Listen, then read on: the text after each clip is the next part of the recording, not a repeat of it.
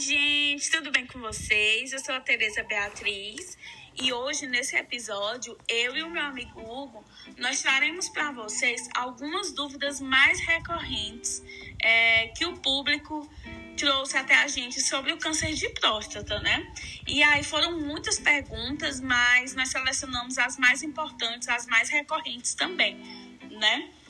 E aí eu já começo com vocês sobre a curiosidade sobre o tratamento. Perguntaram como é feito o tratamento, em que consiste.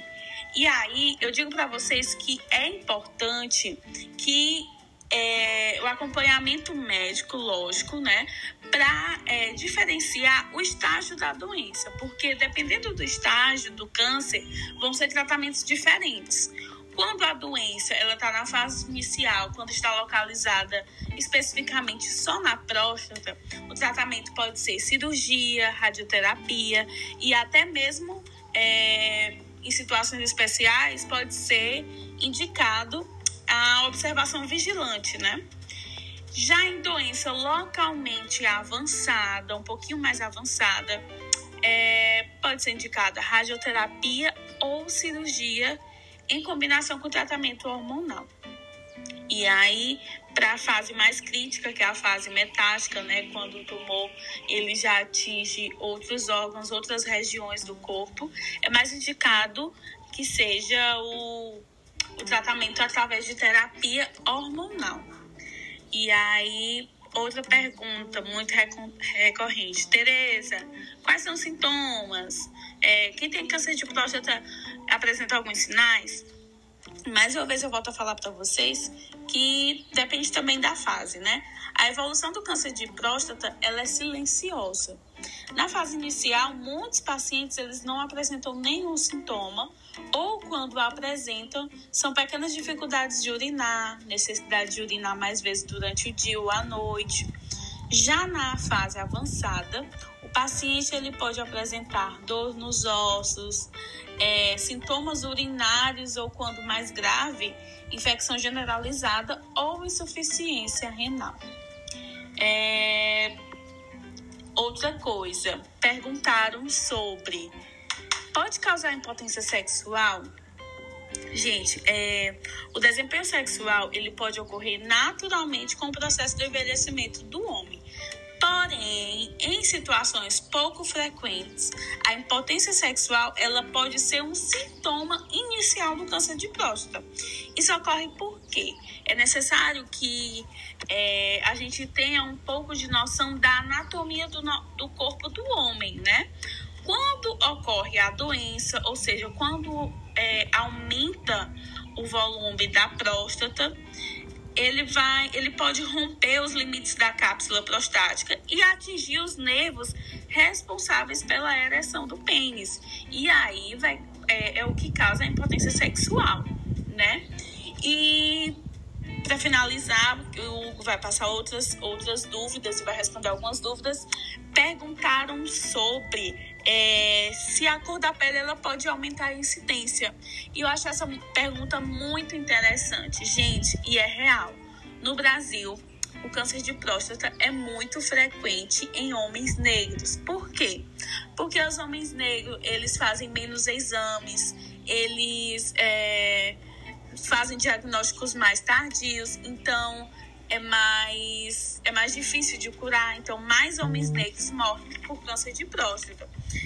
Tem cura, Tereza, o câncer de próstata? Tem, gente, tem cura. Apesar de ser uma doença que nem todos os casos podem ser curados, ele é um tipo de câncer com elevada taxa de cura quando identificado na fase inicial. Por isso é muito necessário que o homem vá sempre ao médico, faça exames periódicos, é, porque isso é uma forma de prevenção.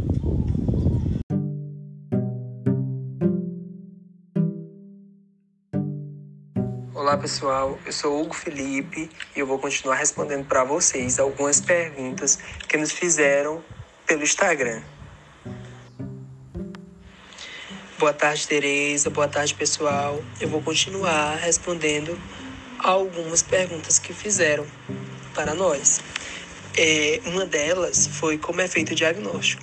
Nós sabemos que o câncer de próstata, para ser identificado, é necessário que possa haver a combinação de vários exames. Inicialmente, nós temos a dosagem de PSA, que é o exame que vai utilizar, no caso, uma amostra sanguínea para detectar uma proteína que indica problemas na próstata. E aí nós vamos ter outro exame bastante conhecido, que é o toque retal, que como a glândula, no caso, ela, vai, ela fica em frente ao reto, o exame ele permite ao médico palpar a próstata e perceber se há nódulos ou tecidos endurecidos. E aí, para realmente ter a confirmação se é câncer ou não, caso tenha alguma alteração em um desses exames, é necessário a biópsia, né? Que é o procedimento que vai ser capaz realmente de confirmar se há câncer ou não, onde vai ser retirada é, amostras do tecido da glândula para análise. E isso vai ser feito com auxílio da ultrassonografia. E sim, pode haver um determinado desconforto né, na biópsia. E aí nós tivemos outra pergunta bastante pertinente, que foi qual a maior dificuldade do diagnóstico. Bom, nós sabemos que existe ainda um tabu em relação ao exame, em relação ao toque retal, principalmente. Então, muitos homens resistem em fazer e alguns chegam é, até a cogitar né, que, que isso interfira na masculinidade. Porém, essa visão vem diminuindo demais ultimamente. Né? E nós temos avançado no diagnóstico. O diagnóstico tem sido cada vez mais é, precoce, digamos assim. E outra pergunta bastante pertinente foi: existe outro exame além do toque retal? Pessoal, como eu já falei para vocês, na primeira pergunta, sim, existe a dosagem de PSA, existe também a biópsia para confirmar. Então, assim, é, a dosagem de PSA por si só não vai em si dizer que há uma, nenhuma alteração, né? Porque às vezes pode estar alterada, é, porém, é, a pessoa pode estar sem câncer, né?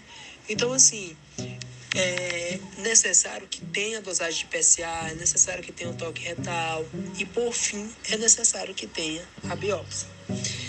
E continuando, nós tivemos outra pergunta bastante pertinente: qual idade devo fazer o exame? Segundo a Sociedade Brasileira de Urologia se a pessoa não tiver nenhum desses três fatores de risco, quais são, Hugo Felipe, os três fatores de risco mais pertinentes? Seria uma, um histórico familiar de neoplasia na família.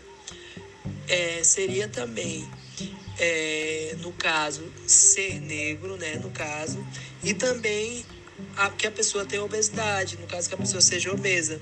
Então, se a pessoa tiver um, é, tiver um desses três fatores de risco, ela realiza o exame com 45 anos. Se ela não tiver, ela realiza apenas com 50 anos de idade.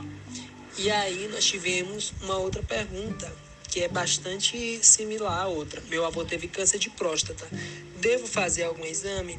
Bom, é, você vai fazer, você no caso tem um fator de risco, então você vai fazer a partir de 45 anos, segundo a Sociedade Brasileira de Urologia. Porém, isso não significa que você tem 20, 25 anos e você vá fazer o exame. A não ser, óbvio, que é, você sinta algum sintoma, é, tenha algum sinal, e isso seja conversado com o seu médico, né?